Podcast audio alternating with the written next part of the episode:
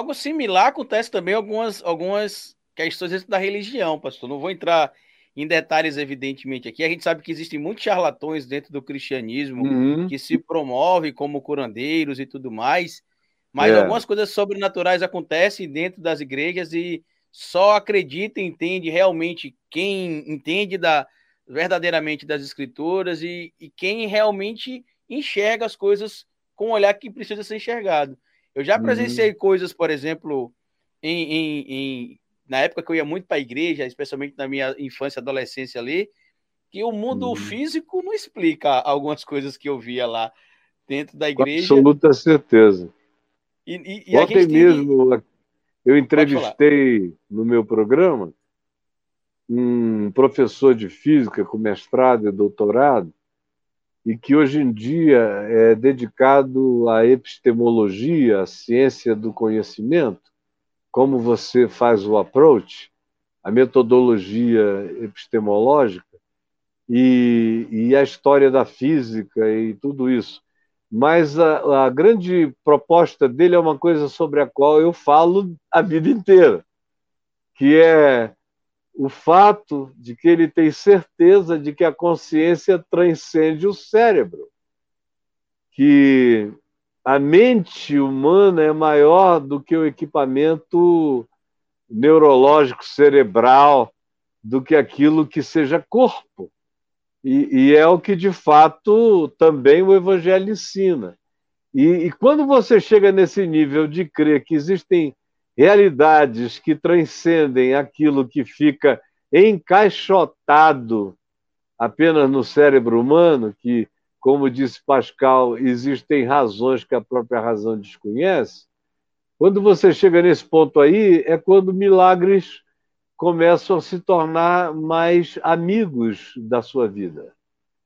Porque milagre acontece onde pessoas creem em milagres. Onde as pessoas não creem em milagres, milagres não acontecem. É simples assim. Pastor, indo para esse, esse lado ainda, do, da mente transcender o corpo, realmente tem vários físicos e cientistas que estão cada vez mais se dedicando a tentar entender esse fenômeno, né, da pós-morte, é. Da, da semi-morte, de você é, tem inclusive casos de crianças que até os quatro anos de idade elas, elas carregam às vezes memórias que são inexplicáveis, né? Tem uma criança de três anos ensinando a fazer, quatro anos aprendeu a falar e já sabe fazer na palm, por exemplo, e, e, depois as pessoas investigam a história e descobrem que tudo que ela contava de fato aconteceu, o nome que ela deu, que ela teria tido em outra vida, de fato foi uma pessoa é, que morreu, morreu. Tem umas histórias muito louca mesmo, é, que deixa a gente um bocado e que não é explicável pela ciência cartesiana, cartesiana. sempre acreditou. Não. não. É, não é aquela coisa cartesiana, é aquela coisa metafísica que transcende esse é. lado. Então, a gente não consegue engolir isso, a gente não consegue entender e muitas vezes trata é, de uma maneira até como é, difamando, né, com preconceito quem tenta é, investigar esse lado. Eu também acho interessante investigar esse lado. Eu também acho interessante investigar a semi-morte, é, a vida após a morte. São coisas que eu também estudo. Eu tive, As experiências também. de EQM, não é? De EQM. E são milhares e milhares que eu venho acompanhando desde que elas começaram a ser divulgadas. E elas começaram a ser divulgadas. E ontem o professor Gustavo Rocha, aqui comigo no meu programa à noite, 10 da noite, confirmou, elas começaram a ser publicizadas, publicizadas na, no início da década de 70 ou no meio da década de 70, na Califórnia, por um médico chamado Raymond Moody. E foi esse cara que, que tinha experiências cotidianas com a morte no hospital e desses plantonistas de UTI, que às vezes são sacerdotes da última hora, com a família, com todo mundo, ele começou a verificar a quantidade enorme de pessoas que morriam clinicamente, que eram ressuscitadas clinicamente e que voltavam com experiências extraordinárias de, de extensão de consciência. Aí ele começou a fazer pesquisas. Hoje em dia, essas pesquisas são tão desenvolvidas em muitos hospitais do planeta Terra, em muitos. Tem hospitais que têm grupos de pessoas dedicadas em todas as UTIs a entenderem a natureza desse fenômeno e a ouvirem as narrativas eventuais. Então, tem hospitais que deixam fotografias espalhadas em cima de ventiladores, de armários, botam sinais em lugares impossíveis de você andando normalmente num corredor ou em algum lugar num quarto ou numa, numa sala ou num hall de hospital poder identificar.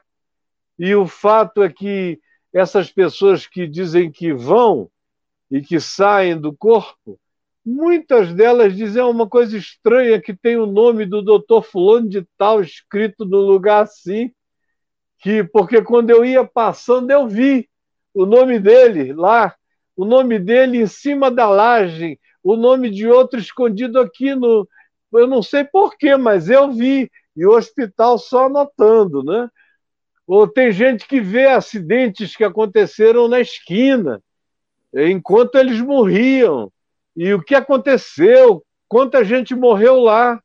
Ou como meu pai, que morreu 13 vezes no hospital, 13, eu do lado deles, dois meses quase, vendo meu pai morrer e voltar. E meu pai era um homem com a experiência de transcender a isso muito antes de morrer, com 70 anos. Ele teve uma experiência de arrebatamento espiritual extraordinária. Então, quando ele, morrendo, me chamou um dia assim, com a dificuldade da tráqueo, que deixa você sem poder falar, não é só sussurrar. Ele me chamou e eu baixei a cabeça. Ele falou: tem coisas, eu vou falar normal para eu não tentar imitá-lo na limitação daquela hora. Ele disse: é, tem coisas extraordinárias acontecendo espiritualmente nesse hospital eu vejo pessoas partindo numa alegria, numa glória, numa paz indescritível. Eu vejo todas as vezes que eu morri, eu vi. E eu também vejo muita dor em gente que parte, parte sem lar, parte órfã, parte sofrendo, parte em angústia. E, e ele, depois disso, ainda morreu mais umas quatro, cinco vezes. E eu o chamava, os médicos davam injeção de adrenalina no coração dele e ele não voltava. E eu lá, eles, pastor, por favor, chama ele, chama ele. Aí eu dizia, pai, sou eu, seu filho Caio Fábio. Volta, papai. E aí ele abriu o olho e dizia assim: aquilo foi gerando uma comoção louca no hospital inteiro. Foram dois meses, quase, 45 dias de fato, de acontecimentos como aquele. Ele foi apelidado lá de Highlander, porque ele não ia de jeito nenhum, era um verdadeiro Highlander. E quando chegou a hora dele ir, eu tive que fazer um acordo com ele. Ele me perguntou há quanto tempo eu estou aqui. Aí eu falei, quarenta e tantos dias, mas você está saindo daqui amanhã, pai. Você vai para casa amanhã. Nós montamos uma UTI em casa, você está melhor. Aí ele sacudiu a cabeça e disse: Não, eu. Aí eu falei: Você está angustiado porque papai, para deixar alguém esperando por ele, ou criar problema para alguém, era o que ele não conseguia fazer. Então ele viveu sem fazer problema para ninguém. E aí eu vi que ele disse não pela demora, pela extensão. Ele não queria promover angústia, sofrimento. Aí eu falei: você está me dizendo o que, pai? Que se você morrer outra vez, eu não devo chamar você? Aí ele disse que é, era. Aí eu falei, por quê? Aí ele disse, você chama, eu volto. não chame. Aí eu falei: Tá, eu não vou te chamar, meu pai. Aí no dia seguinte, ele foi acometido de uma situação cardíaca violenta. Os médicos todos, era aquele contingente em cima dele dando injeções de adrenalina. O coração dele não não voltava. Aí eu cheguei lá, eu tinha ido em casa tomar um banho, eu saí de lá às seis da manhã, voltei nove porque me chamaram, eu iria para lá umas onze. E aí eu fui correndo, eles disseram, olha, a gente não está conseguindo fazê-lo voltar mais. Mas isso não era novidade. Todas as outras vezes eles não tinham conseguido fazê-lo voltar. E tinha sido eu chamando. Só uma vez eu não o chamei e ele voltou por insistência de um enfermeiro apaixonado, dizendo: Volta, meu velhinho, volta, meu velhinho. Ele voltou. Mas nesse dia, quando eu cheguei lá e eles disseram: Chama ele, pastor, chama ele, os médicos todos da UTI não tem mais adrenalina que dê jeito, mas chama ele. Eu falei, não, eu combinei com ele que eu não vou mais chamar.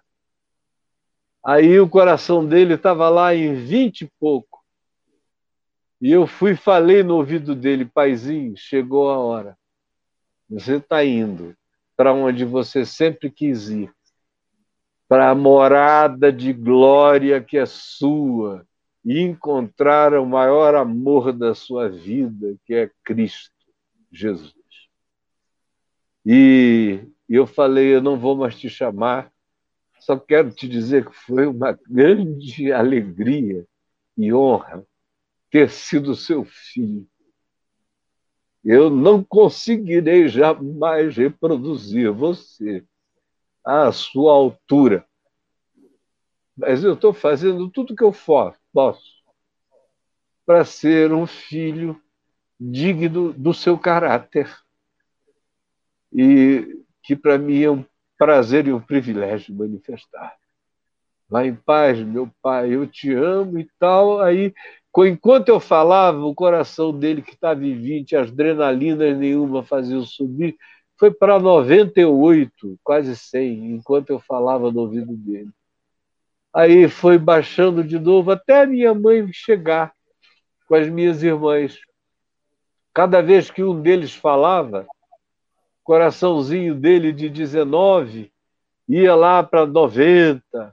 E foi assim com todos os da família. Ao todo, 19 conseguiram chegar e dizer: sou eu, papai, sou eu, vovô, sou eu, enfim. E aí ele logo depois que o último falou com ele, ele partiu. E daquela paz maravilhosa que ele conhecia.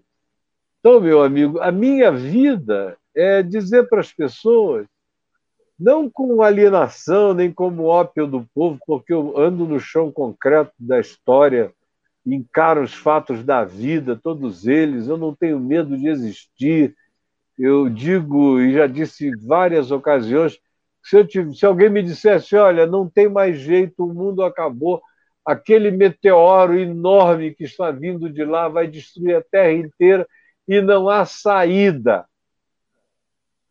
Eu ia sentar, bem sentado no lugar, e assistir até a coisa explodir na minha cara. Porque eu aprendi que o que não tem remédio, remediado está. Eu aprendi que é assim mesmo. Eu aprendi que a gente, pela sabedoria, pode evitar muitos males, mas existem certas coisas que transcendem a qualquer que seja a nossa melhor intenção, ação ou atitude. A gente tem que estar preparado para a dor inexplicável, para os sofrimentos, não, porque sofrimento é coisa nossa. A dor é real, o sofrimento é a nossa projeção. O sofrimento a gente cria. E um cara que, que tenha muito pouco ou nenhuma autovitimação vai sentir só dor. O cara autovitimado é que, além da dor, sofre, tem um imenso sofrimento e, às vezes, sem dor nenhuma, ele sofre a si mesmo. Então, a minha vida, eu ia dizendo, é dizer para as pessoas, como Jesus disse, não se turbe o vosso coração. Credes em Deus? Crede também em mim. Na casa do meu pai há muitas moradas, muitas moradas. E, cara, quando isso deixa de ser religião, e para mim não é religião, Jesus não, não é religião, ele não fundou o cristianismo, ele não fundou nada. Ele ensinou o caminho, a verdade e a vida. Como é que é o caminho, na verdade, para quem quer ter vida. Foi isso que ele ensinou. O resto é construção humana. E especialmente de Constantino para cá, nos últimos é, 1.700 anos, quando o cristianismo foi criado. O cristianismo é filho de Constantino, não de Jesus. Jesus nunca criou o cristianismo. Jesus ensinou as pessoas a perdoarem, a amarem, a não deixarem o inimigo ter poder sobre elas, não dando poder ao inimigo, ou seja, amando o inimigo e orando por aqueles que nos perseguem, a gente esvazia o antagonista em relação a nós, ele deixa de ter poder, eu que fico senhor da relação, porque alguém só tem poder sobre mim quando eu dou poder a essa pessoa. Eu posso ser escravo, livre, se eu não der poder ao meu exator, de, de maneira alguma, se eu não transferir de maneira autovitimada poder para ele. Jesus ensinou foi a gente ser sábio, ensinou a crer, ensinou que a fé transcende a tudo, ensinou que existe esperança e que a existência não é aniquilada com a morte física. O cara está, às vezes, ali esmagado no asfalto porque foi atropelado e a gente diz: meu Deus, que coisa horrorosa, eu não quero nem ver. Mas se você tivesse olhos espirituais, você veria aquele indivíduo transcendendo. Eu tenho um filho que foi que morreu num atropelamento. Um carro bateu nele quatro horas da manhã. Eles estavam vindo de uma festa na casa de uns amigos nossos. Quase todos os meus filhos juntos e alguns outros, em três ou quatro carros. Pararam para pegar um pão em frente a uma padaria, perto de um lugar onde nós moramos muitos anos, em Itaipu. E ele foi atravessar a rua e era uma estrada dupla, ele atravessou o primeiro trecho, quando ele botou o pé no segundo trecho, depois da ilha de separação, e botou o pé um BMW jogou a uns 40 metros de distância. Ele foi de rosto numa parede no alto e se machucou completamente a ponto de a minha esposa, que foi quem cuidou dele para botar no caixão, fazer um trabalho extraordinário de, de recuperação dele, porque ele estava lindo no caixão, caixão aberto. E, e para mim, foi a dor de uma saudade que não tem cura. Todas as coisas boas que acontecem, eu lembro dele, e, e todas as mudanças significativas, eu lembro dele, ele está aqui, ele habita a minha melhor memória no meu ser, com doçura. Mas eu não tive sofrimento, eu só tive dor. Dor, aquela dor de você ser amputado do seu filho. E enquanto a dor doía, eu tive a dor, mas eu não desenvolvi nenhuma forma de sofrimento.